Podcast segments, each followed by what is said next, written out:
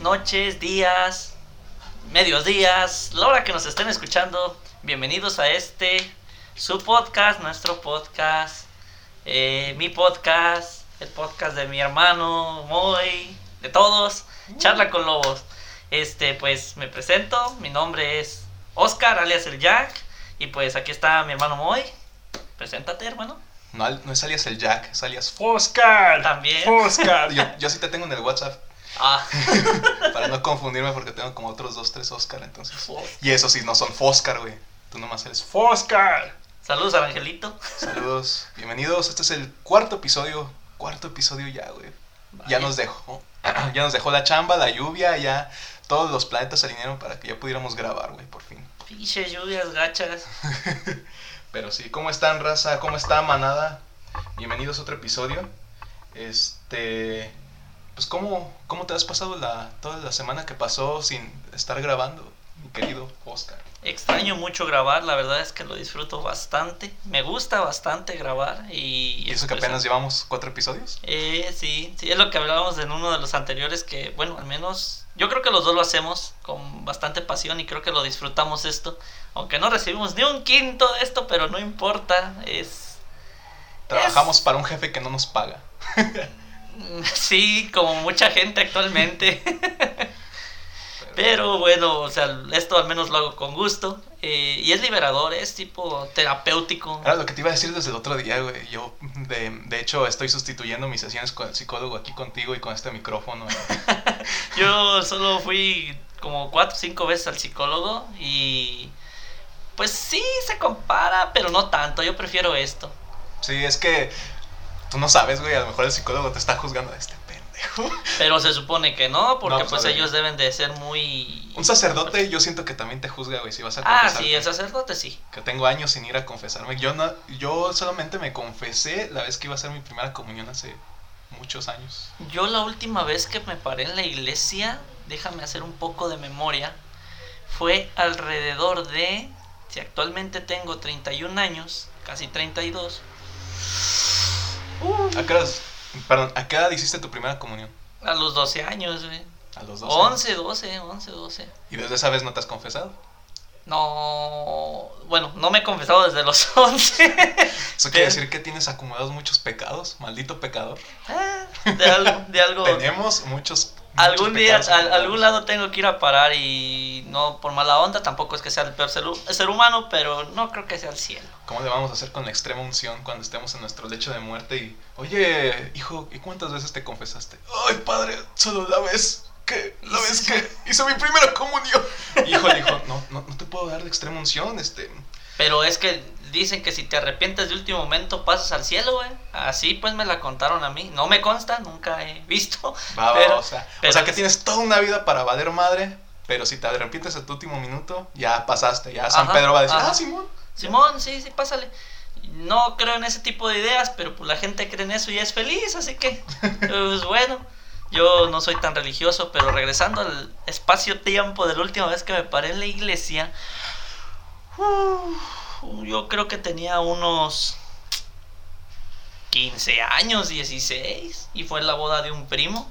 Pero fue para misa, no fue para confesarte. Solo entré como por 20 minutos y me volví a salir porque me dio sed. Y Ajá. mi, mi papá dijo, nada, se te metió el diablo, güey, a mí no me engañas. yo, sí, pa, sí, sí, mire, estoy aventando humo. Yo la última vez que me paré en iglesia, no, yo, son, yo no soy tan pecador como tú. no, pero, pues, o sea, pararte en la iglesia no quiere decir que seas devoto, güey. No te hace No. religioso per se. Entonces, si me he parado ahí, a lo mejor ha sido por, pues, pues mueras cuestiones obligatorias, familiares, cuestiones así, pero, pues, no, no, no es como que diga, voy cada domingo. Que, res- que respetamos en este podcast, respetamos a la gente que vaya cada domingo, que bueno. Yo últimamente voy cada domingo a, a rezar, a la pa- campanada a las 6 de la mañana, ahí estoy, güey. ¿Sí? No. no, pues, te digo que llevo como 15 años que no me paro. Se vio un error ahí de, de, de concordancia. Sí, exactamente, no, no, no. No, Soy, mira, yo me considero una persona, un, me gusta mucho la ciencia y esas cosas, pero de un tiempo para acá, lo dije también en un podcast anterior, ah, me he hecho un poco más espiritual. Yo creo que, eh, digamos, yo no creo que como en el Dios cristiano. Yo tengo una concepción de que existe algo mayor a nosotros, algo que pues simplemente el ser humano no comprende y eso es a lo que yo llamo Dios. Ajá. Eh, hay gente que me ha juzgado por eso. Igual a mí me, no me interesa, pues digo, ok, tú crees en, en Jesús, tú crees en Yahvé, todo lo que tenga que ser respetable, no te juzgo, eh, pues a veces no puedes decir, no me juzgues a mí porque la gente pues es no medio... está en el poder de uno que te juzgue. Exactamente, entonces regresando a un tema anterior que es el estoicismo, pues simplemente me ocupo de lo que es mi parte, digo, ok, pues si tú no me crees, pues es tu pedo, ¿no? Yo me ocupo de lo mío. Fíjate que yo también me considero alguien espiritual, más no religioso, no religioso, más eso no me hace no creer en Dios, no creo que... Sería mucha suerte, güey, que seamos la única forma de vida que se haya hecho solamente así al azar, así porque sí. No, Entonces, esa es como que mi gran premisa para sostener toda mi ideología, pero al mismo tiempo como que no desacredita lo que alguna vez aprendí de la religión católica. No sé si me explique, güey. mm, Es que mira, sí creo en, en Dios y a lo mejor te podría decir, este, pues no sé si creo en Cristo como hijo de Dios, pero sí creo en Él como, como un ejemplo, güey. Como en lo que debes ser o por lo que debes hacer. Muy parecido a como fue Buda en algún momento. Incluso se me fíjate- hacen representantes de la divinidad hecha, hecha humano. Pero... Fíjate que yo, yo tengo más afinidad últimamente, sin embargo, no me considero así por las ideas de Buda, más no tanto de la cristiana. O sea, eh, o sea, me considero entre el punto intermedio de ambas. ¿Por qué? Eh, insisto, tema estoico, estoicismo, eh, tiene que ver mucho con el pensamiento de los cristianos, el buscar lo correcto, hacer lo correcto, el sacrificio. Esa es una de las tantas, la búsqueda de la sabiduría y en el proceso la felicidad. Pero a veces es un camino un tanto intrincado. Pero las ideas de Buda me gustan más porque son unas ideas como que más Son muy centradas, son muy equilibradas y creo que eso, el, de hecho el estoicismo también es equilibrio, pero pues ya, el- el- para más estoicismo escuchen el episodio 3. anterior o ya si lo solicitan pues hablamos más, ¿verdad? Pero Claro, este, sí, entonces, pues en esta cuestión de las creencias de Dios, todavía estoy como, yo en lo personal, y a lo mejor hay alguna persona que se va a identificar con eso, pues sí creo en, en la deidad, en alguna de- deidad superior y que no estamos solos, que sí hay algo más grande que nosotros, pero también como que nosotros no podemos medir o preocuparnos por... eh, que está al final del camino, más bien eso ya no nos corresponde a nosotros saber, ya no está en nuestra... yo le voy más eh, una de las tantas ideas que vienen a mi mente, eh, la idea de el hormiguero.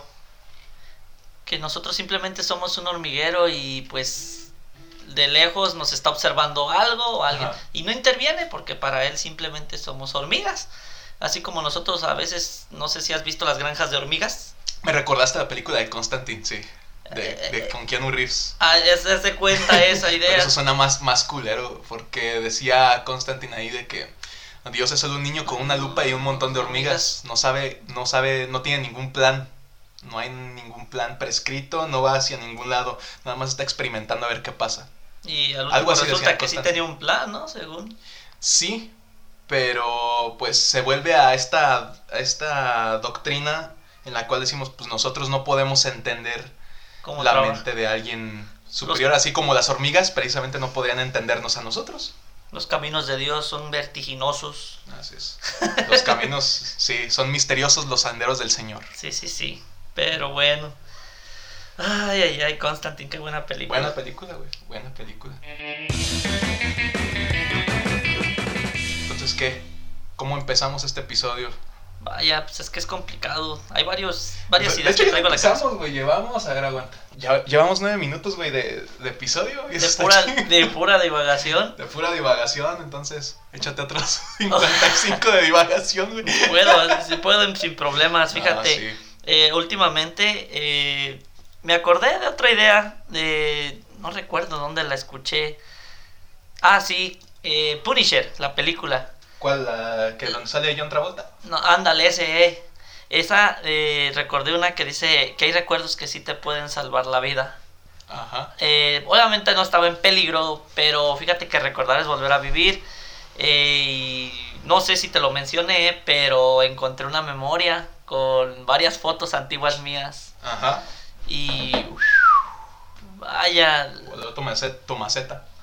Pues sí, sentí el así mental, porque fue un viaje en el tiempo, hacia atrás, o sea, Recordar es volver a vivir, güey. totalmente. Yo creo que todos, pues, como te decía, pues es que ahorita las fotos, bueno, las generaciones anteriores tenían sus álbumes de fotos y nosotros nuestras memorias llenas de, de fotografías. Y fíjate que yo encontré, no te digo, ah, una cantidad de 200, 300 fotos porque sería mentirte, pero sí encontré, ponle unas 60, 70 fotos de lo que son unos, si resumo, unos 12 años, pero en 12 años en 68 fotos. 12 años para acá. Ajá. No, pues está chingón. Entonces, Yo este... he perdido muchas fotos, güey. Yo fíjate Por desgracia. que yo yo yo vi, o sea, yo pensé que esas fotos yo las tenía perdidas, pero no, ah, qué buen perreo, güey. Si irá a salir eso, Sí, va a salir. Sí, es que por- acaba de pasar un carro, como dijimos en algún momento somos muy indies y lo hacemos muy improvisado esto y no es que el estudio está muy. está en la orilla de la carretera, güey. Y pues ahorita pasó un carro acá perreando bien chido y pues yo la verdad odio el reggaetón, fue sarcasmo, ¿verdad? Pero respeto a quien lo escuche, pero en fin, regresando al tema de las fotografías. eh, volví a verlo y ahora me doy cuenta que el tiempo no se detiene para nadie. No puedo decir el tiempo es inme, inme ¿cómo? Inse, como sin misericordia, pues. Ah, este. Inmesi- inse- eh. Pues que es cruel el tiempo. No, pero no puedo decirlo porque el ver las fotos, o sea, me hizo recordar una de las cosas que, que iba a mencionar en el capítulo anterior, pero no lo dije, lo de Nietzsche, el eterno retorno, que Ah, dice sí. que si el hombre, el superhombre, tuviera la posibilidad de, de reencarnar, reviviría su misma vida, puesto que ha sido perfecta. Yo no te puedo decir que mi vida ha sido perfecta, o quizás sí, dentro de lo que cabe, porque también los errores nos hacen perfectos. Nuestras, nuestras, eh, nuestros vicios, nuestras caídas, todo, todo, nos, nos somos parte de un todo. Y yo sinceramente repetiría mi vida sin, sin dudarlo una vez más, sin dudarlo y no cambiaría nada. Sabiendo el resultado no lo cambiaría porque no me arrepiento de quien soy ahora. No te digo soy el presidente o soy un astronauta, no mm, me encuentro cada día más cerca de la, persona que al menos de chico yo quería, lo cual siento que eso es cumplir un sueño. Sí, sí. Y- Pues es que, ¿cómo arrepentirte de lo que has hecho, de lo que has vivido, si no tienes la manera de saber cómo sería si hubieras tomado X camino en lugar de Y? hay personas Ah. que lo hacen, hay personas que, ¿Que se arrepienten? Sí. Bueno, sí, pues, pero sí, pero no, no tienen esta percepción de que, de que las cosas... Yo soy muy de la idea de que, y no es nada espiritual, de que tu misma vocación por la vida te va a hacer tarde o temprano, no importa el camino que hayas tomado, en algún momento eh, tu misma, la misma inercia te va a, a devolver a donde se suponía que tenías que ser. Todo vuelve a su cauce. Sí, Por más que, por ejemplo, si, si tú, tu pasión o tu vocación era, por ejemplo, este, arreglar coches, güey. Y te vas y estudias de sacerdote. Te metes, te metes al seminario, güey. Y te haces sacerdote. Y te das cuenta de que a lo mejor en el proceso como que estuvo chido, pero no tan chido como el otro. La, vida misma, güey, en algún momento te vas a ir regresando, luego, luego vas a ser del, del sacerdote, vas a ir cambiando y cambiando, cambiando hasta llegar a ser el, el mecánico de coches que, está, que estabas pre- pre- Predestinado. No predestinado, pero sí mm, preprogramado Presupuesto. Sí, para ser tú. Es que no es, no es, esto no es cuestión del destino, güey. Se me hace más bien una cuestión de, de caminos que uno, que uno puede tomar. O sea, obviamente tienes el libre albedrío de escoger el camino que tú quieras, pero yo siento que las, en algún momento, las situaciones ¿sabes? de vida te devuelven. ¿Sabes? Si lo piensas un rato, y podríamos decirlo ahora desde nivel, no sé, cerebral, yo creo que siempre existe ese hilo dentro de nuestra mente que jamás se rompe y nos dice, ¿sabes qué? Eventualmente tienes que Vas a caer, volver. vas a volver a esta parte. No importa lo que hagas, pero tampoco no es que sea un, un algo malo, sino que se, ok, tienes la chance de estudiar todo lo que quieras. Pero tu camino es Pero- este, cabrón. ajá. Tarde o temprano vas a volver. Y no es destino, güey. No es, es más, no es nada espiritual. Es yo, nomás. yo te lo puedo poner ahorita, lo, tú lo pusiste de esa manera, fíjate qué curiosidades. Dices, ok, el que estudia el ser sacerdote. Ajá. Yo, tú me conoces, estudié en el CONALEP, estudié mecánica. En algún momento llegué a estudiar un poco de ingeniería, también he estudiado electricidad, pero mi carrera actual es la criminología. Sin embargo, a mí siempre, aunque nunca lo, lo ejercí o lo manifesté desde chico, me gustó la mecánica, siempre se me dio el armar y desarmar cosas, Ajá. siempre, es una habilidad que, que tengo y pese a eso nunca la, la puse en práctica. Entré al CONALEP, me gustó mucho. Lamentablemente saliendo de ahí no encontré un lugar donde seguirla ejerciendo. O sea, hubiese, hubiese estado bien a todo dar, ¿no? No se pudo. Pero a ver, ahorita ya estás por las tardes en un Ah, taller de es a lo motos. que voy. Eh, el mismo tiempo, la misma, el- eh, la misma serie de eventos que, que he vivido eh, me ha llevado, por ejemplo, a lo del motoclub que te había contado. Este, en esa parte eh, yo veo pues las motos y todo y a mí me encanta ver las maquinarias. No me gusta como de estar, no, es una máquina, ta, ta, ta, ta, ta, y te- tiene esto, no, no. A mí yo soy más como de, a mí me gustaría desarmarla y armarla, pero es así como un, un deseo bien, bien silencioso de, Sí, sí. se ve chida. Me gustaría ver cómo está armada por dentro y después volverla a armar. Es algo que yo siempre traigo en la mente y pues entre amistades, entre todo, eventualmente terminé conociendo a un, un amigo, él sabrá cuando lo escuche a quién me refiero, y él me fue a recomendar a un taller de motos. Y cuando vi, o sea, a mí de por sí me encantan las motos, y cuando vi la mecánica de motos dije, ¿sabes qué? Este es mi Kigai. Sí, sí. Esto es lo que a mí me gusta, me gusta meterle talacha a las motos, me gusta, a mí me gusta. Y eso es a lo que iba. En algún momento vas a regresar. Fíjate que yo he hecho un montón de pruebas vocacionales, güey, de esas de- que hay en internet y demás. Y en todas, no te miento, en las 5 o 10 que he hecho, incluso que he hecho ya después egresando de mi carrera, todas se evocan a lo creativo, a lo de crear. Este, en tanto en cuestión audiovisual, en cuestión gráfica, hasta en cuestión musical, todas siempre me están devolviendo ahí. Y lo digo esto porque hubo un tiempo en el que yo me decanté y casi casi daba por hecho que iba a estudiar psicología. Pero es a lo que voy. En algún momento mi camino, y fue así de un flashazo, en lugar de irme a estudiar eso, estudié otra cosa que nada que ver y que sí tiene que ver con lo que, con lo que yo ya estoy evocado desde un principio. Obviamente hay más cosas que me gustan, un montón de, de cosas para las que soy apto, pero como que siempre tienes una que está en la cúspide. Sí. Incluso ahorita hablando ya en cuestión vocacional, me acuerdo mucho que, que de niño quería ser sacerdote. Y, y era porque pues, mi tío, saludos a mi tío, es sacerdote, entonces él siempre ha sido como una imagen de wow, ¿no? Este, una por ese lado. Ya después crecí y dije durante muchos años de mi infancia que yo quería ser médico, que quería ser doctor, que quería ser doctor, etcétera. Entonces ahí de repente más bien evolucioné esa idea a lo, a lo largo de que iba creciendo a ser psicólogo.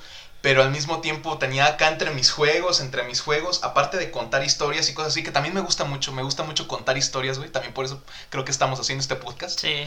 Este. Me gusta mucho la idea siempre desde morrito de querer ser rockstar o, o de estar cantando o tocando para un chingo de gente. Incluso en la terraza que está afuera de la casa de mis papás. Pues ahí siempre jugaba con unos amiguitos y hacíamos como que ese era el escenario, y que hacia abajo en la calle, pues era la raza que estaba ahí, ¿no? Ajá, ajá. Escuchando. Y, y pues un montón de cosas así, incluso de morrito, pues agarrándome a dibujar y el diseño no es dibujo, ya, ya deberían saberlo, pero, pero no es nomás eso. Es que, es que en todos lados, güey, en todos lados, oye, tú eres el que hace dibujitos. En esta ocasión tú debiste decir eso, lo que yo digo siempre, hay que aclarar Sí, Me gusta hay que ser específicos. Hay que ser específico. Episodio 4 y seguimos siendo específicos. Ahora me tocó a mí, pero sí. Entonces, aquí la cuestión es de que tarde o temprano vas a volver a casa. Para mí eso, lo que siempre te ha definido desde chico, que es la parte, para mí que la edad de la infancia es la parte en la que estás viviendo tú en tu esencia y tienes menos, menos capas, cebollita, tipo Shrek, que te estén cubriendo. A lo largo de tu vida, mientras vas creciendo, te empiezas a cubrir de tantas capas y de tantos mecanismos de defensa para no salir herido, que al último te olvidas de quién eres tú. Me recuerda como a las matrioshkas rusas. Matrushkas. Matrioshkas, esas que, que abres una y sale otra, abres una y sale otra. Hasta que sale la más chiquititita. Entonces creo que, que es bien difícil o creo que ocupas mucha paciencia para regresar al momento en el que te encuentras con la matriosh- matrushka más chiquita y esa es la que, la que le tienes que hacer caso. Yo siento que ahí está la raíz de la, del- de la vocación. Fíjate, algo curioso en mi carrera. Mi carrera está armada de, de muchas ciencias, ¿no? Eh, y hay una de ellas que pues, se le considera ciencia, sí, ¿no? Que es la criminalística. Ajá. Y la criminalística se subdivide en varias, varios oficios, que es la do- documentoscopía, la criminalística de campo, lo que es balística, todo eso. Pero hay una... Muy variada. Ah, es muy variada, es lo que siempre me encantó de criminología, que, que tienes un abanico completamente para, para abarcar un problema. Pero hay algo, algo en específico, en específico de la criminalística que siempre me encantó y que si tuviese la oportunidad la estudiaría sin dudarlo. ¿Sabes qué era? ¿Qué era? Hechos de tránsito terrestre, todo lo que son choques de automóviles. Sí, sí. Siempre me llamó la atención. Fíjate y de cómo hecho, en específico de automóviles, ¿no? de automóviles, y, o sea, todo lo que es vialidad, este, causalidad de hechos, accidentología, todo eso me encanta. Y medio todavía lo recuerdo, incluso todavía conservo con mucho cariño todos mis apuntes de, en específico de esa, de esa Claro. materia, porque me gusta mucho. Y me acuerdo que en mi carrera me preguntaban, oye, porque yo pues eh, hacía mis prácticas con un, con un perito que se dedicaba a eso. Tiempo después ese mismo perito nos dio clases ahí en la universidad. Y él me decía, pues él me decía Jack también, curiosamente, decía, ándale pues Jack, este, porque les preguntaba, oigan, ¿saben cómo se divide un, un BIN, un número de, de- de identificación vehicular? No, pues, no. Órale, Oscar, explícales. Y yo así de, neta, y decía, sí, sí, explícales. Y yo decía, pues, cabrón, este es el... Les voy a dar clases, Eh, ah, tú. Soy el Oscar, les voy a dar clases. Siéntense todos o los reprueba la verga. Ah, yo así, no, les decía, ya cállense los hocico, les decía, cállate tú, les decía ya. Les decía, no, pues mira, se divide estos tres números son esto, estos son esto, esto, ta, ta, ta, ta, y este es un algoritmo, y este algoritmo te lleva a esto, y te- si te da este número es de este año y todo, o sea, me lo sabía bien. Si yo te agarro la libreta ahorita, o sea, Te la vas a saber de memoria. o sea, no de memoria, nada más con que lo repase una, dos, tres veces, me acuerdo de todo y te puedo empezar a explicar, ¿sabes qué es esto y esto? Nada más que pues no es información tampoco que ande soltando a todo el mundo. Pero regresando al tema de los autos, las motocicletas, todo En eso Específico. en específico, a mí me encantaba, me encanta todo eso. Claro. Yo desde ahí supe, dije, ¿sabes qué? Como decía el de Atlantis, mi vocación estaba en el boom. Vincenzo Santorini se llama ese personaje. Yo, yo volviendo o haciendo, haciendo hilo con eso, ¿tú crees que tu yo de niño estaría contento con lo que estás haciendo ahorita, güey? Es que esa yo creo que sería la pregunta cúspide para saber si tu vocación y tu profesión están haciendo su ikigai. Creo que estaría más feliz a como estaba hace cinco años. ¿Sí? De hace cinco años me diría, te estás desviando mucho. Mucho, mucho. Eh, y ahora si me viera yo, al menos yo viéndome pensando como si fuese un niño y limpiando mi cabeza lo más que pueda de toda, todo prejuicio de, de adulto, yo me miraría y se va a ir muy pretencioso, pero yo me sentiría orgulloso de quien soy. De hecho, actualmente me siento orgulloso de quien soy. Yo creo que tendría sorprendido a mi niño. Sí, Interior. yo igual, porque, porque fíjate, yo, a mí desde chico, te digo, a mí me encantaban las motos, me encantaban, o sea, pero pues los padres a veces no, no, es que es peligroso y no es peligroso, Exactamente. te, te detienen. eh, a los padres, bueno, a nadie nos enseñan a ser padres y creo que que hacen su mejor esfuerzo dentro de lo que cabe. Hay unos que sí mero no valen un tarro, o sea, en Pues sí, pero digamos que a lo mejor desde nuestra cancha, nosotros sabemos que nuestros padres hicieron lo mejor Sí, sí. de lo que estaba en Sí, sus manos, ¿no? Sí, hay, hay quien, quien se esforzó ahí. Yo conozco personas que mero no, no, no lo han hecho, o sea, no, no lo sí, hacen. casos, sí, casos. Hay sí es casos. lamentable. Y es muy lamentable. Sin embargo, yo creo que... eh, Yo tengo una historia, mi historia de mi vida es extraña. Yo por eso creo mucho en el determinismo. Un, un pequeño paréntesis, un pequeño desvío. Porque digamos que yo soy algo que no debió haber existido. Pues es que si a esos vamos, nadie, güey. No, es que es a lo que voy. Yo no debía. Y no porque... Ah, este... Es que tú ganaste la carrera, no. Aquí la curiosidad es que mi mamá ya estaba operada para no tener hijos. Ujú. Y estando operada, nací yo. Ya, ¿Me ya, ya. entiendes? O sea, Pero tú eres el menor de todos, ¿verdad? ajá. eh, soy como se llama el videojuego The Last of Us. The Last el, of Us. el último de nosotros. No, yo soy el sándwich, yo soy el en medio. Como, Como Malcolm, Malcolm. Como Malcolm, de hecho.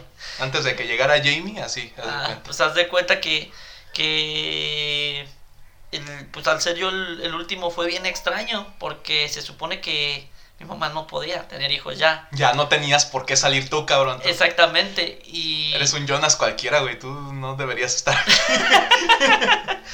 Pero, pero esa es la, la cosa. Desde que yo supe, bueno, desde que yo tengo, no memoria, pero sí recuerdo de eso, de que me dijo mi mamá, mira, yo te voy a contar.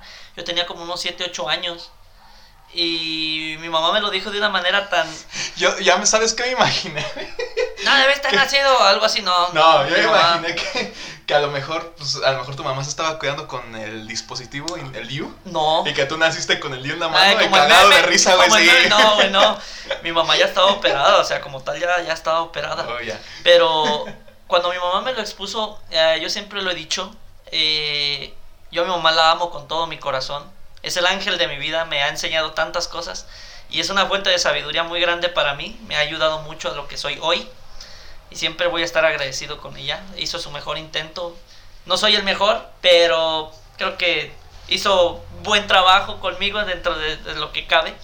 Tienes toda una vida todavía para no decepcionarla. Para no decepcionar a nuestras madres. Exacto, no las decepcionen, no sean lacras, cabrones. Chíngale. Neta. Chíngale, échele ganas. Y háganlas sonreír y abrácenlas mucho. Y denles besos. Estamos muy lejos del Día de la Madre, pero bueno, no todos, Todos los, días todos los días exactamente. Es el Día de las Madres, así que, y de los padres, y de los Pero, hermanos. ¿cuál era el punto? O sea, El el, punto último de te dijo es- que, ¿sabes qué? Tú No, un día aquí. yo, le yo le pregunté, oiga mamá, ¿por qué soy el único hijo de mi papá y usted? Yo tengo medios hermanos, pero le dije, ¿por qué? Le hace, mira, te voy a contar. La verdad es que yo ya no podía tener bebés.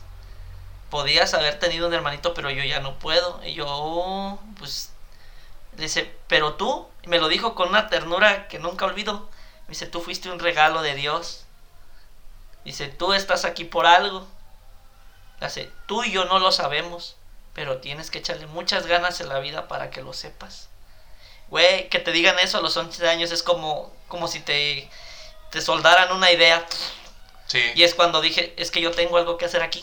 No sé qué es, no sé, no lo sabré hasta que lo haya hecho mucho después, pero Hacer un podcast. quizás, quizás, sí, no lo sé, no lo sé.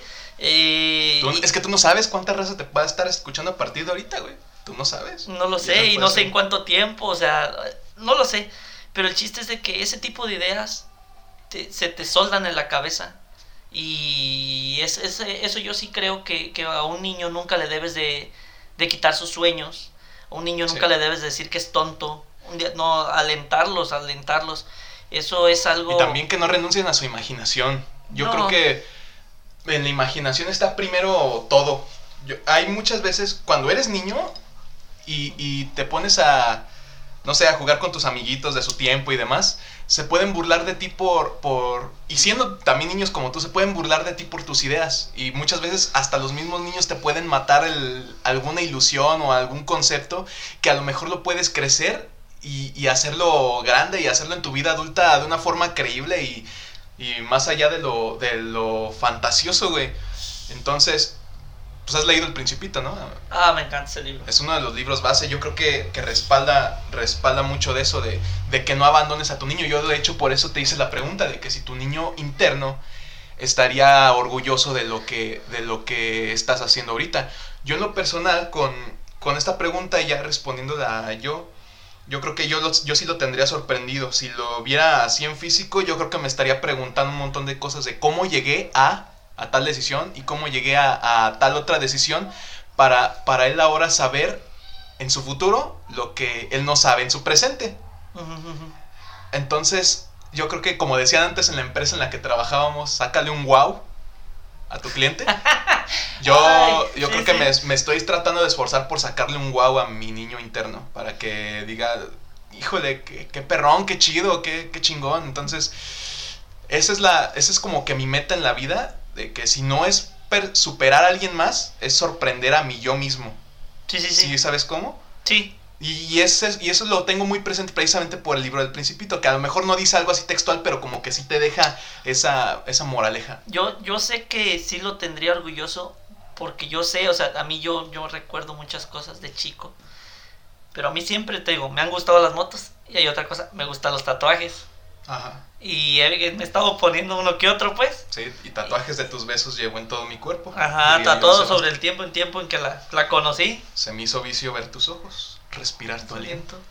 Me voy. No, ya. Ay, güey, no mames. Saludos a John Sebastián, donde No, quiera que ya esté. está, ya está. Donde quiera que Ah, esté. Ya pensé que. Qué bueno. Joan pensé que ya la habías cagado, dije. No, güey, no, yo sé, yo sé que ya se nos fue un grande. No soy no soy fan de ese tipo de música, pero ¿No? espérate, eh, espera, ¿no? espérate.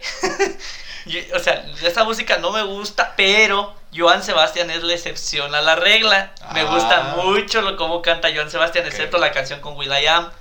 No, sí, esa no. Esa la de You, no, no. Los gen- hasta los genios se equivocan, güey.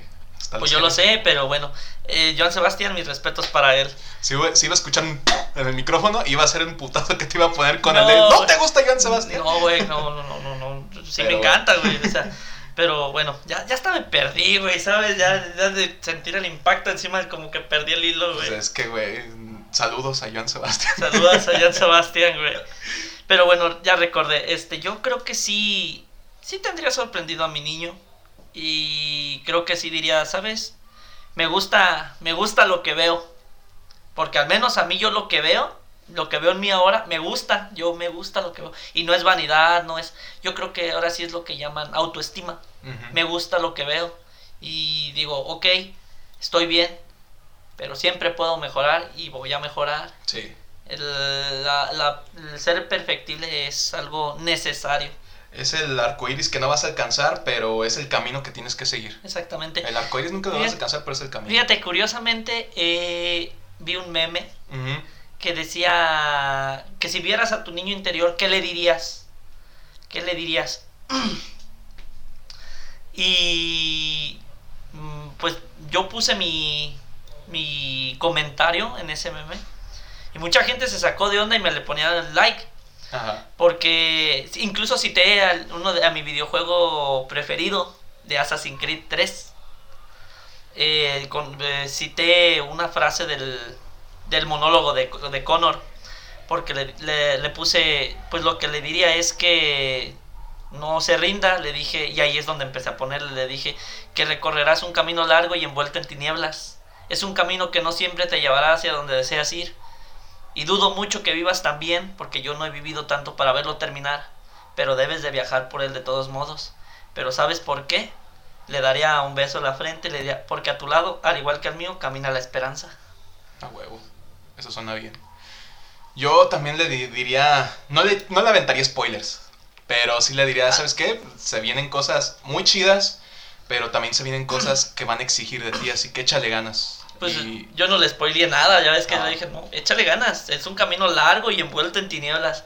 Porque, pues nos guste o no, y quien me diga que no está mal, todos vivimos a la deriva. sí. La, realmente no sabemos hacia dónde ¿Qué ser vamos. adulto, güey? Más que vivir a la deriva. Güey, o sea, el, el ser adulto ya es una implicidad de, de vivir a la, a la deriva, güey. O sea, nosotros de chicos vemos a los adultos, no, pues están realizados, Sí. saben lo que hacen. todos Saben lo que están haciendo y van a resolver cualquier problema. ¿no? Exactamente, y, y tú creces y ya cuando ves a esos adultos dices, no mames, güey, están igual de maduros que yo. De hecho, hay un, hay una, hay una destrucción del cristal bien, bien importante que yo creo que pasa en la adolescencia, güey. Cuando pasas de este, de este escalón en el cual eres un niño y crees que tus papás tienen la respuesta a todo y todo lo pueden resolver y empiezas a crecer, entras a la adolescencia y te das cuenta precisamente de que no solo no, no solo no lo van a resolver todo, sino que hasta te haces la idea de que hasta están güeyes, están güeyes, porque esto lo pudieron haber resuelto así y tú también estás güey en el proceso de estar juzgando. Ajá. Entonces ya cuando llegas a una edad de, pues, no sé, a los veintitantos que ya superaste la adolescencia, pero sigues siendo relativamente joven,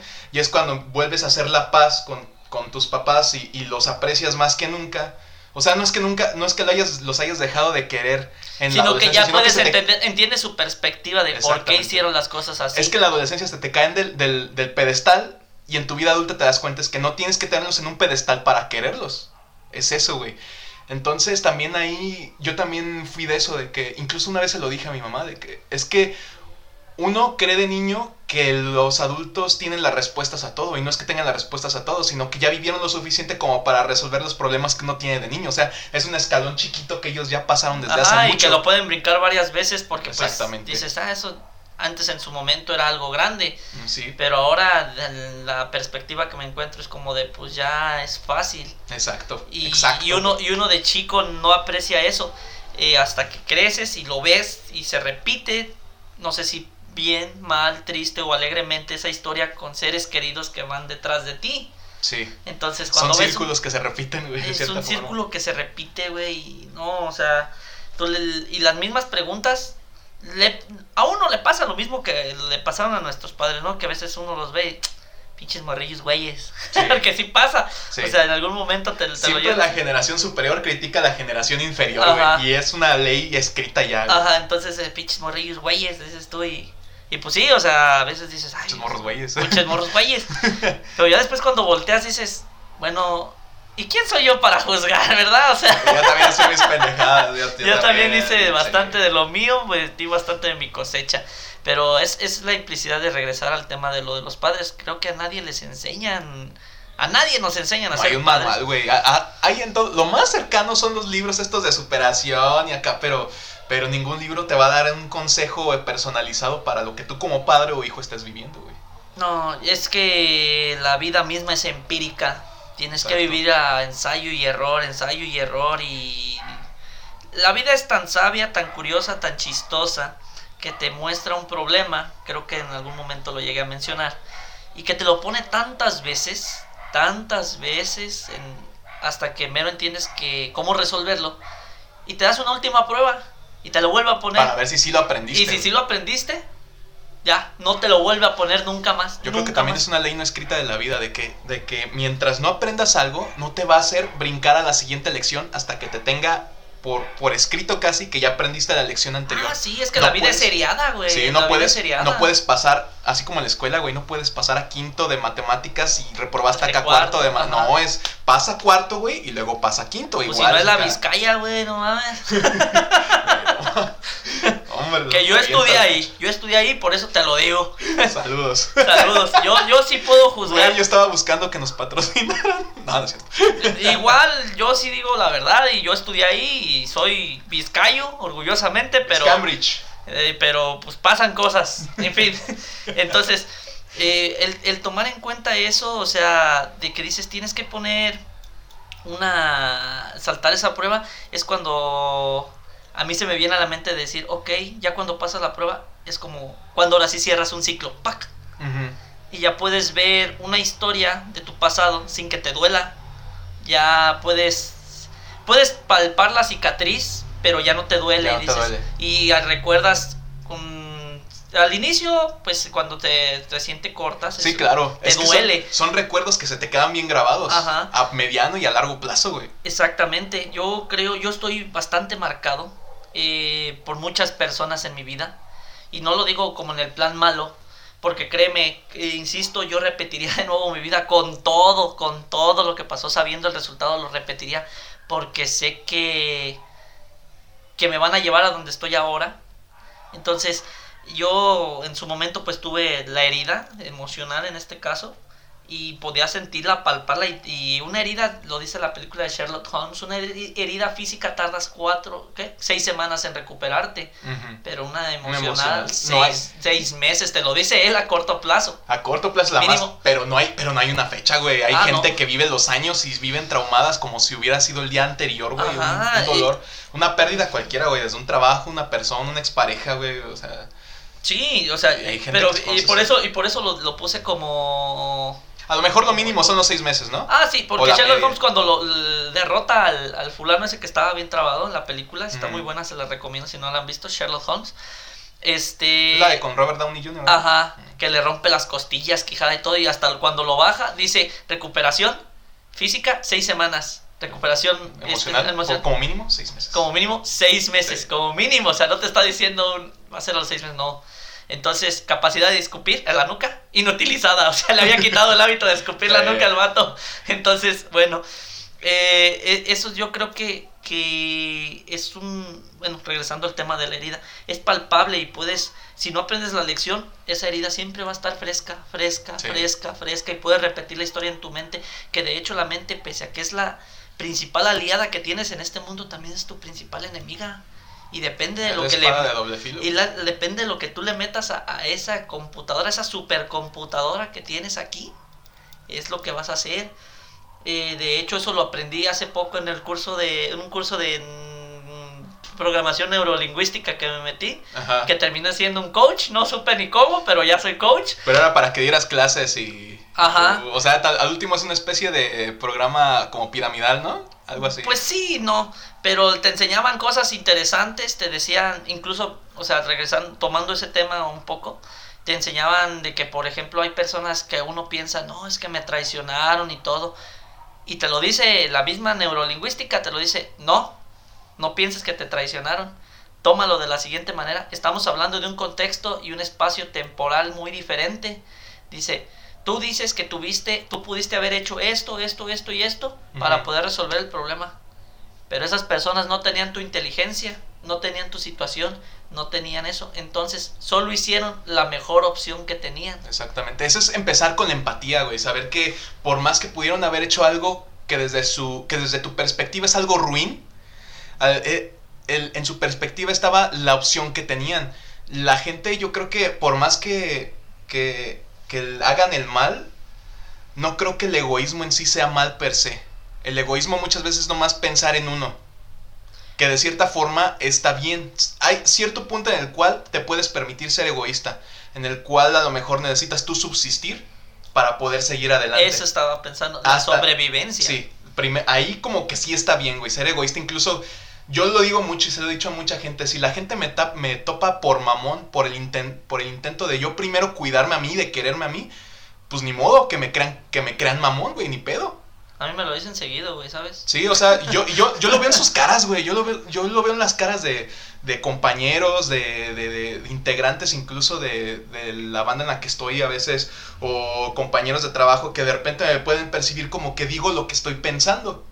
Pero pues es que, mm, como dicen por ahí, mi pecho no es bodega, güey. Necesito decir las cosas para poderme dar a entender. Porque primero estoy yo y ya luego está todo lo demás. Es un, es un efecto de piedrita que cae en un lago y ves cómo la onda chiquita primero se establece y luego va perturbando todo el Sí, sí, agua. sí, es de adentro hacia afuera esto, güey. A lo mejor en lo que yo sí podría decir, no, pues sí está mal, es cuando todo actúas con base en egoísmo.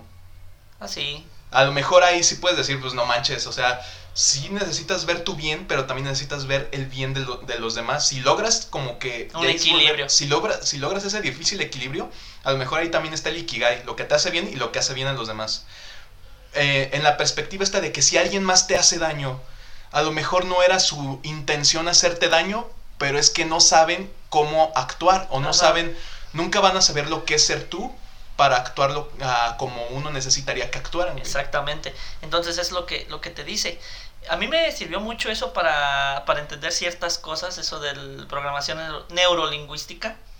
Entonces cuando yo escuché esa idea de que, ok, las personas que estuvieron en tu pasado y lo que hicieron, hicieron su mejor opción, lo primero que te, o sea, hasta se te adelanta, dice, lo primero que vas a pensar es, no, es que la mejor opción era esta, sí, tu mejor opción. Según tú, según según, tú. tu perspectiva. Pero ellos no. Ahora tú piensa en algún momento tú también tuviste que haber hecho algo Sí. y ellos lo consideraron una traición. Y ellos pueden decir, es que pudiste haber continuado por esto, no, pero es que esa ya no era tu mejor opción. Entonces, saca de, ese, de esa computadora esa idea, ese, ese pinche virusito, sácalo. Porque no te va a servir Es como dicen por ahí, de que nadie es el malo en su propia historia, güey. jamás. Nadie es el malo en su propia historia. Yo, yo lo sostengo, güey. De que Yo también. A lo mejor si, lo- si te pusieras, que es bien difícil, que es imposible casi, ver las cosas desde el, desde el lado de allá, tú te ves como el malo, güey. Tú te ves como el que está valiendo madre y el que le está haciendo un algo a él y la otra persona está actuando en consecuencia. Entonces, ¿qué es bondad y qué es maldad al último, güey? Si solamente, hay, si solamente hay percepciones, si solamente hay ángulos, tú no estás viendo lo mismo que yo, yo te estoy viendo a ti, tú me estás viendo a mí a pesar de que estamos en la misma habitación, güey. Y están pasando cosas distintas a la vez. Recuerdo una persona de hace años, Ajá. eh, me dejó muy marcada esa persona. Eh, supongo que para bien, pero me lo dijo así bien simple. Me lo dijo, es que existen tres verdades. La tuya, la mía Y la que está pasando. y la verdad. Y Sí. tristemente, ni una de las tres van a coincidir jamás. Y si hubiera una tercera persona que estuviera ahí como intermediario, habría cuatro, güey. No habría tres. Exactamente. O sea, es como una pelotita ahí inerte flotando en el aire que nadie tiene la capacidad de agarrar con las manos. Cada quien está y la más- verdad y la realidad lamentablemente no siempre coinciden. Exactamente. El, sí, güey. el deber y el ser no, no, o sea, deberían ser las cosas así, pero no son así. No. Entonces, bueno, A lo mejor es que el, el sufrimiento a veces, que es opcional, el dolor es una cosa y el sufrimiento es otra. ah, el sufrimiento es opcional, no, tú eliges si quieres seguir sufriendo. Una cosa es pegarte y otra cosa es que te pegues tú solo, tan, tan, te Sí. estés dando, o sea. y otra cosas- cosa es que haces al respecto, pero Ajá. bueno. Eh, supongamos entonces ahí mismo que, que vaya, que, que la percepción de nuestra, de nuestra realidad hace que, que tengamos un concepto del dolor muy distinto a, al de la otra persona. A lo mejor tú le puedes decir, es que esto me está afectando a mí, y la otra persona puede decir, pues sí, pero según yo no es para tanto. ¿Sí me explico? Eh, O sea, es- para ti es- te, te estás ahogando en, en tu pinche mar, güey. Pero la otra persona dice, pues no está tan culero, pero solo tú sabes, güey. Y si te dicen, y te empiezas a juzgar por, güey, no está tan cabrón, chinga tu madre, güey, pues yo sabré. Yo lo siento, sí, tú no lo sea, sientes. Es, es a lo que voy, que lo que te dice el- la programación neurolingüística. Sí. Te dice, tú sientes, tú sientes eso porque no, él no puede ver tu, tu realidad. Sí, así, Entonces sácate esa idea porque pues tu realidad no es una realidad absoluta. Sin embargo, tú generas tu realidad y tú haces, eh, o sea, lo que tú creas, tu mente es tan chida que lo, lo hace. sí. Lo Entonces, que- lo si que lo tú- crees, lo creas. Lo creas, exactamente. Entonces, regresando al tema entonces de los, de los ciclos, de, cerrar ciclos, eh, yo esa idea me sirvió mucho para entender muchas personas que pues no tengo contacto con ellas actualmente, pero les mando un saludo si algún día escuchan esto, les deseo lo mejor, mucha suerte, muchos abrazos, no balazos. Besos, besos. Besos. de charla con lobos. Exactamente. Y, y me permitió entenderlo y ver esas, esas heridas que tenía. Y verlas ahora como con cierto cariño y decir, ¿sabes qué? Ya tengo que curarlas, ¿sabes? Ya, ya estuvo. Ya basta de sufrir. ¡Pare de sufrir! Paren de sufrir, los caminos de Cristo son perfectos. Exactamente. Entonces, cuando tú entiendes eso, llega ese ungüento llamado el este perdón. Y empiezas a perdonarte tú lo que hiciste, empiezas a perdonar a las otras personas por lo que hicieron Ajá. y dices, ok, simplemente estamos sujetos a una serie de acciones que no podemos controlar. Y es cuando ¡tra! empieza a cerrar la herida. Y cuando, cuando llegas a de nuevo a ese punto hablando del ciclo, llegas de nuevo donde empezó la herida, ya la puedes ver con cierto cariño y dices, ah, me acuerdo de los buenos momentos. Eh, pierdes ese sesgo de negatividad Sí. lo pierdes y puedes recordar lo bueno junto con todo eso. Y recuerdas vagamente lo malo porque dices, ok, tengo esta marca por eso, pero me trae recuerdos buenos. Sí. Hay una película que tú y yo hemos visto hace tiempo que creo que es algo que tenemos en común que nos gusta mucho, la de Ella con Joaquín Phoenix y Scarlett Johansson. Ay, ay, chulada Y es una, y es una frase bien bonita, güey, que, que, que a, a mí me ha servido de bálsamo y es que si es cierto, el tiempo, si algo tienes que cura o te hace ver que las cosas hacia atrás que eran dolorosas ya no estaban tan, ya no están tan gachas o que fueron buenos tiempos en el pasado. Entonces esta frase se la dice la inteligencia artificial que interpreta la voz de Scarlett Samantha Johansson. se llama. Samantha, ajá. Ya ves que hay un tiempo en el cual de ser la, pues vaya, la compañera eh, electrónica de del personaje de Joaquín Fénix, él empieza a abrirse mucho con ella y empieza a contarle su vida y empieza a ser como ella una especie de bálsamo, de cura, de, de, de, alivio existencial para él, porque pues viene de una relación de años en las cuales hasta tuvo hijo y, y ya al último se divorciaron y demás. Y él tiene como muchos flashbacks de esa relación que hasta te los ponen con una paleta de color como en color pastel, así como rositas, azulitos, bien bonitos, güey, ¿no? Entonces, él le cuenta todas estas situaciones a, a, Samantha y ella le dice, es que yo creo que el pasado es una historia que nos, contamos. Exactamente. Entonces, a lo mejor ahí está lo bonito del pasado y de perdonar, que, que el pasado te hace ver las cosas de tal forma de que tú ya las puedas perdonar y las puedas pasar, porque al final de cuentas te cuentas a ti mismo que, te sirvió para curarte, que te sirvió para aprender algo y es ahí cuando puedes soltar, cuando puedes dejar ir. Sí, y eso es regresar, eso que acabas de decir es regresar al inicio de todo. Cuando encontré esa carpeta, De, fotos, pude verlas sin problemas, pude verlas recordando los bonitos momentos con todas las personas y pude decirlo así sin problemas les deseo lo mejor. En su momento fueron muy valiosos, son, muy, son valiosos todavía en el sentido de que gracias a ustedes soy lo que soy hoy. Con, se hace con impactos, con sobadas, con caída, con derrota. Gracias a ustedes. Eh, les deseo lo mejor, espero que encuentren esa felicidad que quizás yo todavía no encuentro plenamente, pero que cada día gracias a ustedes estoy más cerca.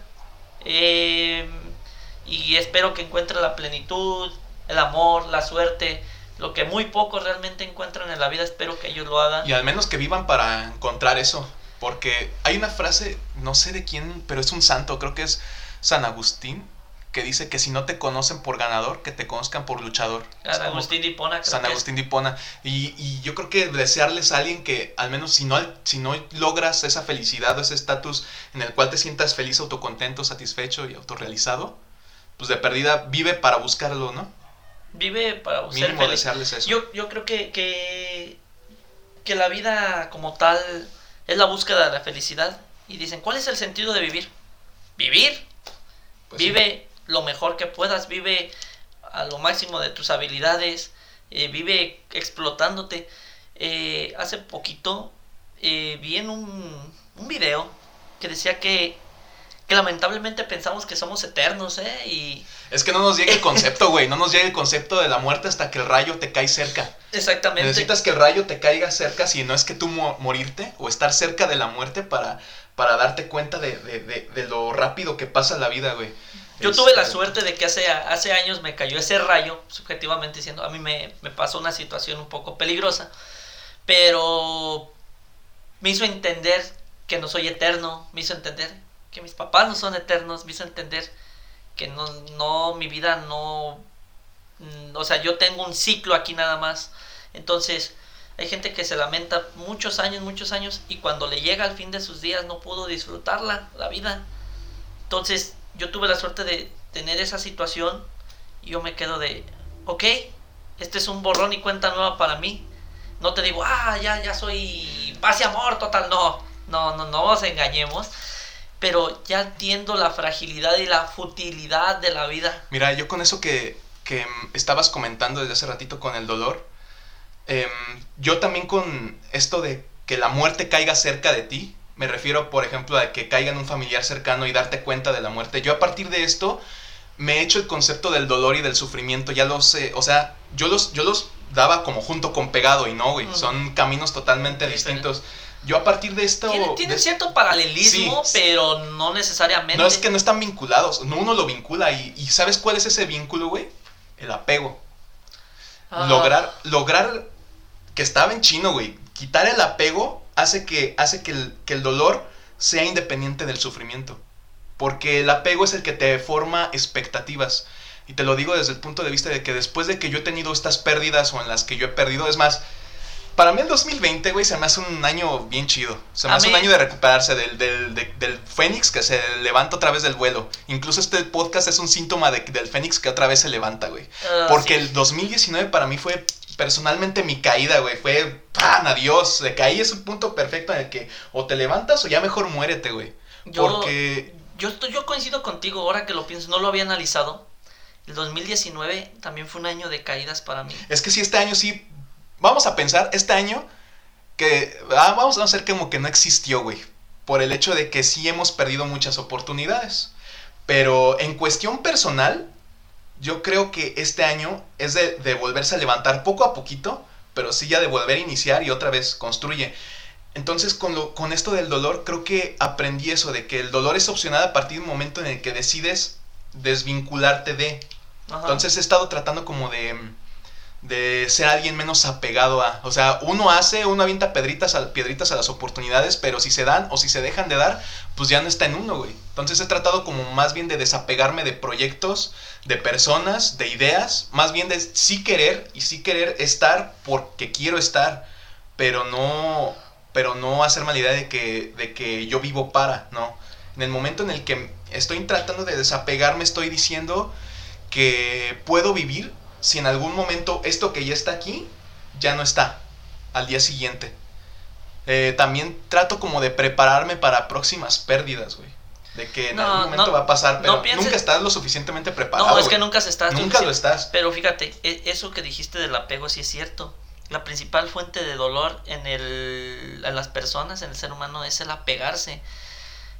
Jackie Chan, en, en una película, la del Reino Prohibido, eh, él supuestamente iba a ser un sabio de ahí y lo hieren de muerte.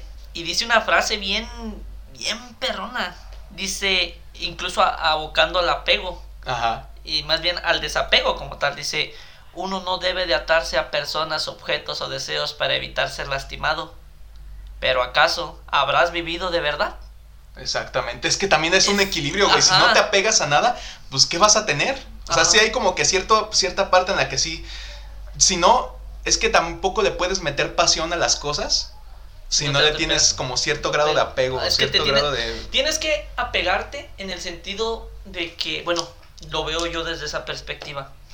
Te apegas a algo porque lo quieres, porque te ayuda, pero también debes de entender, tomando el tema de la futilidad de la vida, la futilidad, que todo es rápido, es efímero, Es es, rápido, es fugaz. Sí.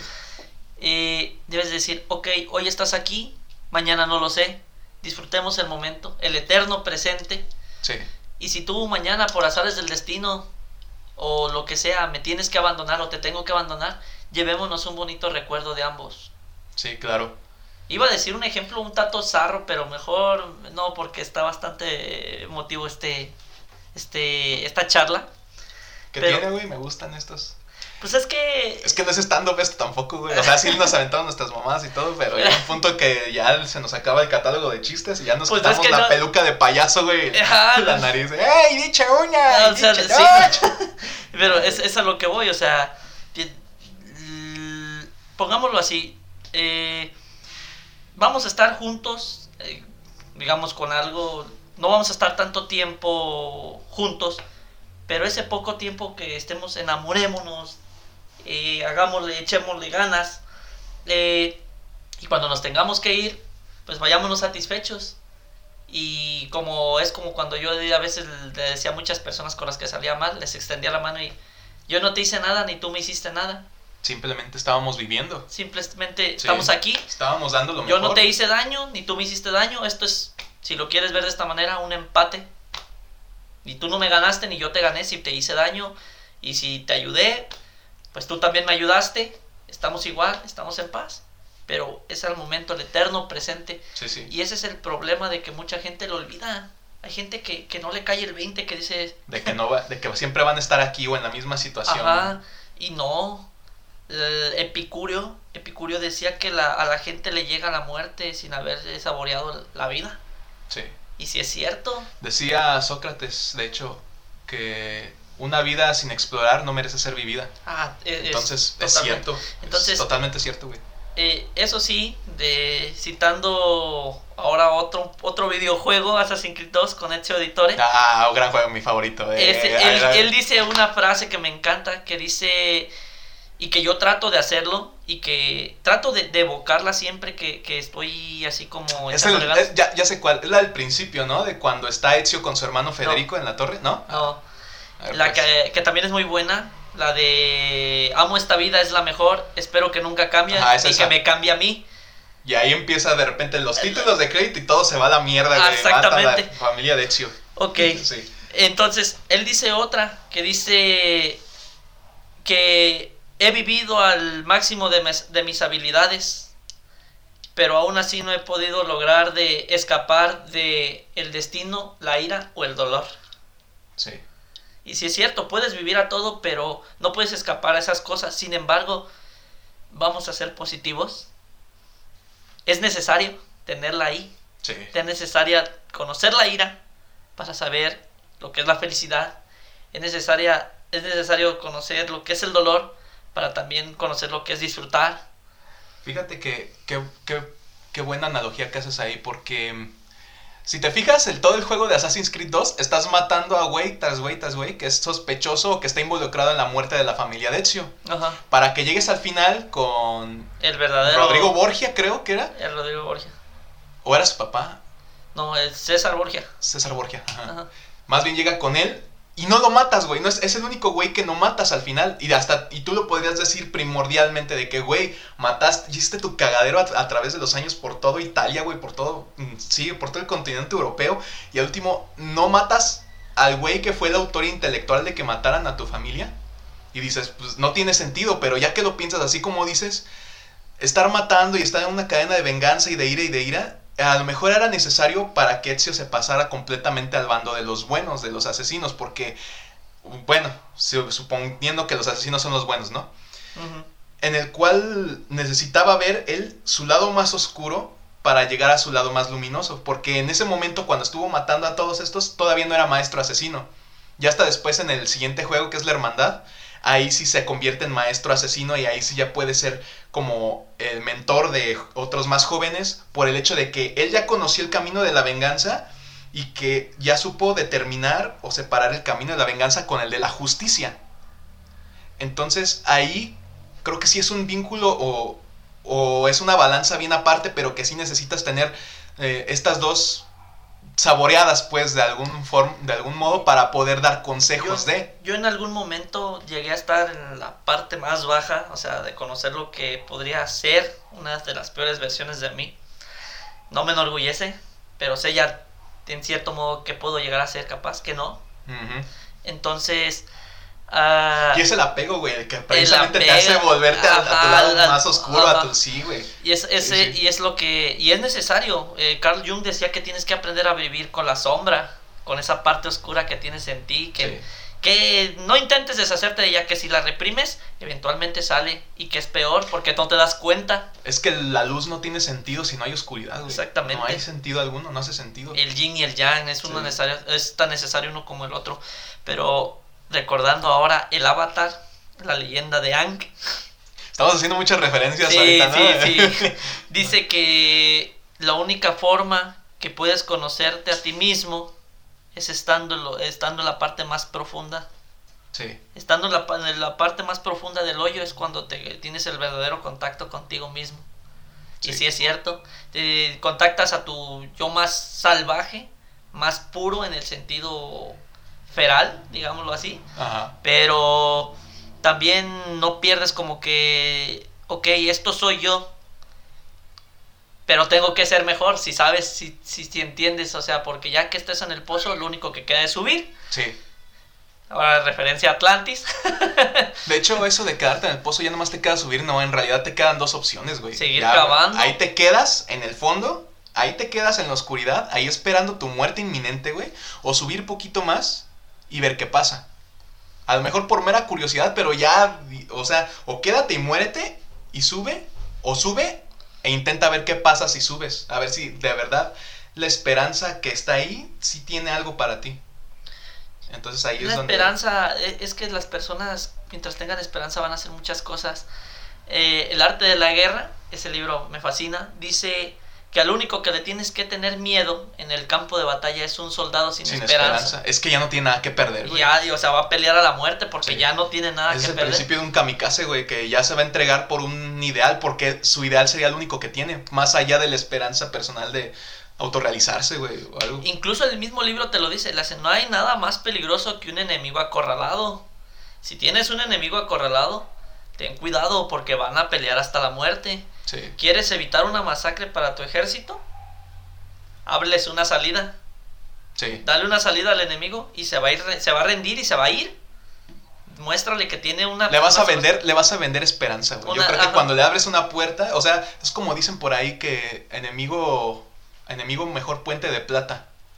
O enemigo que huye, a enemigo que huye puente de plata, es esa. Ah, sí. o sea, le dale está- las entradas mejor. Ajá, o sea, vete, o sea, y o sea, el mismo enemigo va a decir, ¿sabes qué? La neta no puedo. No Sí. puedo con él y, y quiero vivir, que, queremos vivir. Sí, Váyanse. Y si no los si no las libras, o sea, te evitaste un derramamiento innecesario de sangre ahí. eso pero sí. pero en fin, es, es a, a lo que voy, o sea, el día que al menos yo en algún momento me pasó, el día que yo llegué a perder esperanza, créeme, Se siente gacho, güey. ah, es horrible. Es que, es que te rompes. Mira, yo una vez en una sesión con un psicólogo, le expliqué toda mi situación, toda mi cagada, toda mi mierda del año pasado. Ajá. Y me decía, mira, te voy a decir, ya después de que tú me contaste todo esto, yo cómo entiendo qué es lo que te está pasando.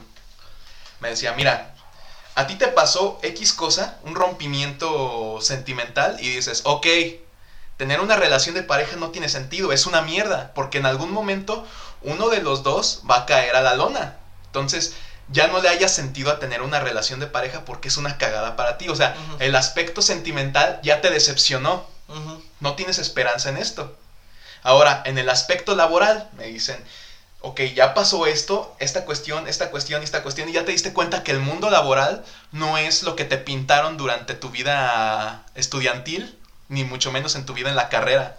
De que no es, de que la vida ya fuera después de acabar una licenciatura no es fácil. no es bonita y no es ese cuento de hadas que la gente te estuvo dibujando mientras la estuviste estudiando. No, es el verdadero fango, güey. Si crees que estuvo cabrón la carrera, agárrate, papá. y eso va para todos los estudiantes, güey. Estudien mucho, o sea, eso Pues sí, no les va a garantizar que, que tengan una, una, un trabajo, pero mínimo te va a aumentar las probabilidades, ¿no? Sí te, abre, sí te abre un camino, güey. Sí te abre un poquito más el abanico de posibilidades. Más no es garantía de felices por siempre, güey. ¿Va? No, yo creo que hasta ser feliz por siempre es horrible, ¿sabes? No, es un, de- es un decir, güey. ¿Por qué no? Hasta, pues sí, güey. Hasta el paraíso cansa de ser demasiado paraíso. Ah, En- el chiste es que me decía, ahora tienes este aspecto familiar en el cual pierdes y te está diciendo, ok, la vida en general es una cagada por esto, por esto y por esto. O sea, la vida ya te dio su trago más amargo. ¿Me explico? Sí, o sea, sí, entonces por eso tú estás perdiendo la esperanza en, porque no tienes un, un, un vaya, un, una probadita de decir, no, pero hay una lucecita al final del camino. Me comenta, esa lucecita nadie te la va a dar, te la tienes que fabricar tú. Y es aquí donde entro yo. Tienes que autoengañarte, tú no fabricártela. Autoengañarte para fabricarte algo. A lo mejor la auto- el, el autoengaño puede ser productivo cuando es en pos de que puedas construir algo después. ¿Sí me entiendes? Sí, O sea, decirte a, tu a ti mismo de que dicen que nada es imposible. Créetela poquito, así 15 minutos de creértela y te va a ayudar a lo mejor a salir un poquito, a darte una piedrita que te va a hacer subir un pie para empezar a cavar hacia arriba del hoyo. sí, sí, sí. Pero nadie va a llegar con un- una bandeja a decirte, mira, aquí está tu solución. La única solución te la vas a dar tú mismo a partir del momento que decides darte cinco minutos de creer una vez más. Una vez más. Y yo creo que las veces que uno vuelva a caer, porque puedes volver a caer, güey. Sí. Mientras estés vivo, tienes la, la oportunidad de triunfar y de fracasar. Y el fracaso es fracaso hasta el día que te das cuenta de que no aprendiste nada de. Sí, exactamente. Entonces, más bien, mientras tengas ese fracaso y, y- y tengas esa posibilidad de caer, date cinco minutos para pensar, sí puedo, mañana otra vez voy a intentar, mañana otra vez, tarde o temprano voy a salir. y es que, como lo dije antes, al lado de todos nosotros camina la esperanza. Pues sí. pero a veces no volteamos a verla. Y si no camina a, un- a ti un, un lado de esperanza, fabrícatela, güey. Sé Yepeto, sé el Yepeto de tu vida. Si no tienes un hijo como Pinocho, pues se fabricó su Pinocho, güey. Y ya después eventualmente fue un niño de carne y hueso, güey. ¿Sí me entiendes? Sé el Sí. Yepeto de tu vida, güey. Porque nadie más, te, nadie más te va a dar eso, güey. Nadie más, nadie va a estar ahí. Cada quien está con, con su propia lucha, cada quien está cargando su propia cruz. Ay, a veces es una cruz tan pesada Sí. y el camino a casa es tan largo. De hecho, es una simbología bien, bien perrona con, a lo mejor, no siendo espiritual, pero sí volviendo un poco a Cristo, de que Cristo al cargar la cruz estaba, no, vaya, no, no cargando los pesos del mundo, pero sí estaba cargando de una forma simbólica el peso de ser un humano, güey. El peso de ser mortal. El peso de ser imperfecto, siendo que él tuvo toda una vida de ser perfecto y de ser hijo de Dios, llega a esto en el cual pasa su via crucis y, se y si te das cuenta, eh, estas, todas estas 12 horas o 14 horas, no sé cuántas fueron de que lo agarran los soldados romanos desde el monte Getsemaní hasta el momento de su, de su muerte en, en su crucifixión. Yo creo que son las horas en las que él se convierte en, en un humano de carne y hueso tal cual, güey. Que, deja, que se baja de ese pedestal de ser la deidad o el hijo de la deidad para ser cualquier persona como tú y yo. Y a lo mejor también por eso la sintió tan gacho, güey. Porque de repente tuvo todo ese peso de, de ser un humano. Entonces, cargar un problema o cargar una cruz, esa simbología sí la traemos acá nosotros. De que, ¿qué haces al respecto? ¿Te quedas tirado a media calle ahí con tu cruz? O te la avientas otros, otros dos, tres metros y te dice cinco minutos más, o un paso más, un paso más de estar cargándola. Pero es lo que, que, te las, opor- las oportunidades salen de ese cinco minutos más. Exacto, güey. Cinco minutos más, pero es que cinco minutos más. Yo me acuerdo, pesado, güey. fíjate, yo me acuerdo una pequeña analogía ahora yo de mi lado. Ajá. Cuando yo entrenaba lo del Muay Thai, había veces que, que desfallecía Ajá. y estaba de, "Ah, ya no puedo. Y nada más volteaba a- así como a los guantes o, y decía, cinco minutos más. Solo cinco minutos más aguanta. O sea, yo ya no podía ver mi... Yo padezco de miopía muy severa. Yo no podía ver el reloj, no podía ver la hora. Pero volteaba a ver a mis guantes y era lo único que podía distinguir ahí. Y decía, cinco minutos más. Y era cuando cinco minutos más aguantaba. Cuando eran sparrings, eh, eran los tres rounds de cinco minutos. Y me acuerdo que al segundo round, al inicio, pues estaba Sí, y sí. todo y me ponían pues con monstruos en ese entonces para mí yo decía de es que no puedo y no lo decía el FUA obviamente Hubiera estado chido, güey. y yo pues con los guantes y con mi careta y con calor o sea me sentía así pesado y volteaba o sea viéndome las, las manos yo decía cinco minutos más cinco minutos más y de ahí del juego del Fallout nació lo que yo digo siempre ad victoriam Ujú. Cinco minutos más. Ad victoriam. Y ad victoriam, para los que no sepan, es latín, significa hacia la victoria. Es mi forma de saludar a la gente, pero también mi forma de desearles lo mejor. Es como tu shalom. Ajá, es mi shalom, básicamente. Entonces, cuando voy a hacer algo, lo único que hago es ad victoriam, hacia la victoria, y es cuando me lanzo. Es una forma de desearle también lo mejor a las personas, a todos. Por eso siempre me despido así Sí, esto claro. es lo otro, ad victoriam, échele ganas hacia la victoria. Entonces, eso, esas pequeñas palabritas que tú te dices, esos cinco minutos que tú te permites, esos cinco minutos más te abren muchas Es puertas tener y esperanza. Es- es tener esperanza. Y son poquito, con poquito que uno crea en sí mismo, híjole, puedes hacer grandes diferencias. La cosa es que sea genuino esa- ese deseo de, de, de- de volverte a superar.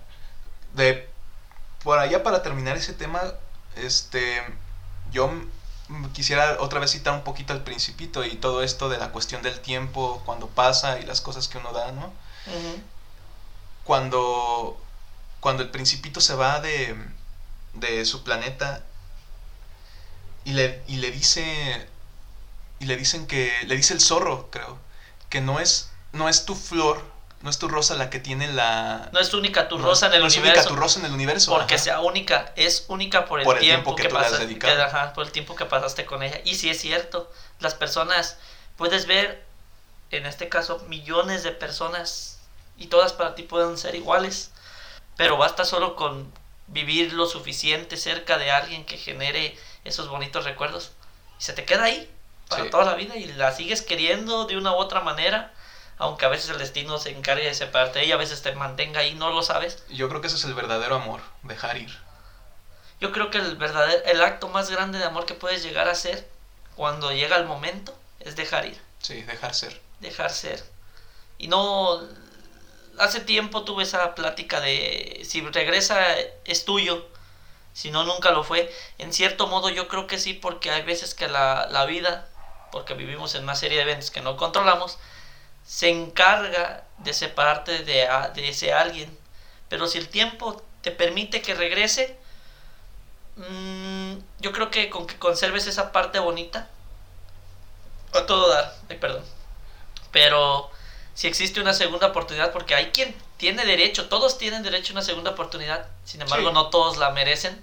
Exactamente, pero también a lo mejor cuando regresa algo a tu vida, güey, es con el propósito precisamente de que la vida te está haciendo, está haciendo retórica para a ver si aprendiste, cabrón. ¿no? O sea, a lo mejor no. Pero, pero es que no todas las separaciones tienen que ser malas, es a lo que voy, Sí. es parte de las pruebas, porque por ejemplo, esta, es- esta, esta separación de la que estoy hablando es algo positivo. Las dos personas se fueron en buenos términos Ajá. y la vida se encarga de juntarlas después. Y si los dos se pueden hacer mejores, ¿por qué no intentarlo? Quizás no es una prueba, quizás es un premio también a unas pruebas anteriores. Porque también no toda la vida debe de ser pruebas, créeme, también hay periodo vacacional Sí, claro. y hay que tener vacaciones. Es como ese meme, güey, de que de que está una calle toda culera, así, toda embachada, y hay un pedacito bien, hay, Ay. hay un pedacito bien, bien aplanadito, ¿no? Y dice que la vida es esa carretera embachada y esos pedacitos bien aplanaditos es la- son los momentos de felicidad, güey. Puede que sí, Puede que sí. pero o, o puede ser al revés, porque por ejemplo hay personas que les gusta andar por terracería Pues sí. y para ellos, Pero tienen miedo al éxito, papi. sin miedo al éxito, No, saludos a todas las barras praderas que se acaba de morir la jefa. Yo sí sentí, yo sí sentí gacho, pero pues yo también, güey, no lo conocía, pero tenía una buena actitud hacia la vida, hablando de la esperanza. Estaba macizo el vato, 63, 64 años, y se veía bien. Lástima que pues, le pegó lo que te, le- el COVID, creo. Y ya tenía complicaciones de diabetes y no sé qué. Entonces, no, pues se, se fue la, la jefa. sí, la jefota, la Salud. perrota mayor. Saludos, donde quiera que estés, Jefa. jefa. Esto es terapéutico, güey, Sí, neta. sí, sí. Eh, Ojalá que siga siendo así, güey. ¿Ya cuánto tiempo llevamos? Ya son. No, pues yo creo que ya le vamos cortando, ¿no? Porque. No, sí. No, pues, como siempre un placer hablar contigo de todo y de nada, mi querido Oscar. Ahora no, ahora no, lo digo, güey, ahora no planeamos tema. No, ahora fue muy random, eh. O sea, no sé ni cómo se va a llamar este capítulo. ya ahorita vemos qué show.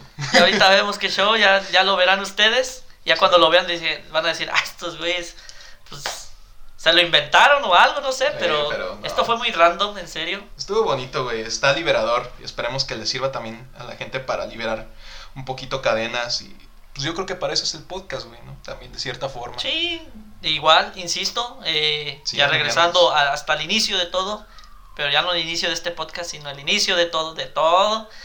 Si tienen algún tema que quieran que, quieran que hablemos, eh, alguna investigación, lo que sea, sugiéranlo en nuestra página, en nuestras redes sociales, que son, Moy, dame el honor. Es Charla con Lobos en Facebook e Instagram Ajá. y ahí no, nos pueden mandar cualquier cosa, cualquier duda y también ahí pueden estar al pendiente de todo lo que decimos, publicamos. Este, ahí O- damos publicidad de y nos pueden dar sus opiniones o Ajá. Contribuir, ¿no? A Ajá. la causa. O también tenemos nuestro correo charlaconlobos@outlook.com. Ahí también con gusto pueden mandar saludos, sugerencias, inconformidades, lo que sea. Igual los vamos a leer. eh, estamos con toda la disposición del mundo. Así es. Y recuerden que ya estamos en Google Podcast. Ah, Sí, sí, sí, sí. ¿cómo así? O sea, les digo que, que, que, o sea, es un pretexto ya no escucharnos. Estamos en Anchor prim- primordialmente, ¿no? Estamos Eh. en Spotify, búsquenos Ajá. también como Charla con Lobos. Estamos en Breaker, también charla guion con guion lobos. En Overcast también estamos como charla con lobos. Hay que vin- vincular todo eso a la página de Face, ¿eh? Para que no Sí. haya excusa, no haya Sí, sí, sí. excusa. Estamos en Pocket Cast también y en Radio Público. O sea, estamos en todos lados, güey. Y todavía vamos a subir más, entonces. ¡Ash! Ah, no, muchos saludos entonces también a las personas que nos han escuchado, eh, las buenas sugerencias que nos han dado. Han sido varias, al menos a mí me han llegado bastantes. Eh, estamos tomando en cuenta eso. Eh, a veces nos escuchamos un poco extraños por los micrófonos, pero ya próximamente vamos a mejorar eso. Sí, estamos mejorando la calidad. Todo esto esperemos que vaya en ascenso, en ascenso. Sí, de repente también se escucha hasta la lluvia, güey. Que... Ahora no, ahora no, ahora no. Pues no. yo creo que es parte de la ambientación, ¿no? Porque pues eh, imagínenos que estamos en una charla común y corriente, nos juntamos un día mi hermano y yo aquí en su estacionamiento y pasan los carros y pues seguimos platicando. Pues es que nos ponemos aquí a un lado de la carretera también, nos mamamos. Pero sí. ok, sí. pero bueno. bueno, pues nosotros fuimos, Oscar y Moy, Y seremos. y seremos y seguiremos siendo mientras nos lo vida. permitan. ¿Y con cuál rodita nos despedimos hoy, mi querido Oscar? Ay, no lo sé. Traigo varias en la cabeza, pero no creo que ni una tenga que ver con el tema, güey. ¿No? Pues traigo la de 100 años de Pedro Infante, güey. Te la pongo, güey. Ah, ¿verdad? Va, va, va. Nos escuchamos entonces el próximo episodio, mi querido Oscar. Eso es todo. Aquí, Foscar, cambio y fuera. Va, va, va. Muy cambio fuera. Nos vemos, nos escuchamos. Cuídense, bañense. Por favor. Sí, por favor. Este, sigan resguardándose. Y Sí. pues nos escuchamos pronto. Bye. Como siempre, ad Victoriam. Ad Victoria. Yeah. Pasaste a mi lado con gran indiferencia. Tus ojos ni siquiera voltearon hacia mí. Te vi sin que me vieras, te hablé sin que me oyeras. Y toda mi amargura se ahogó dentro de mí. Me duele hasta la vida saber que me olvidaste, pensar que ni desprecios merezca yo de ti y sin embargo sigue unida mi existencia. Y si vivo cien años, cien años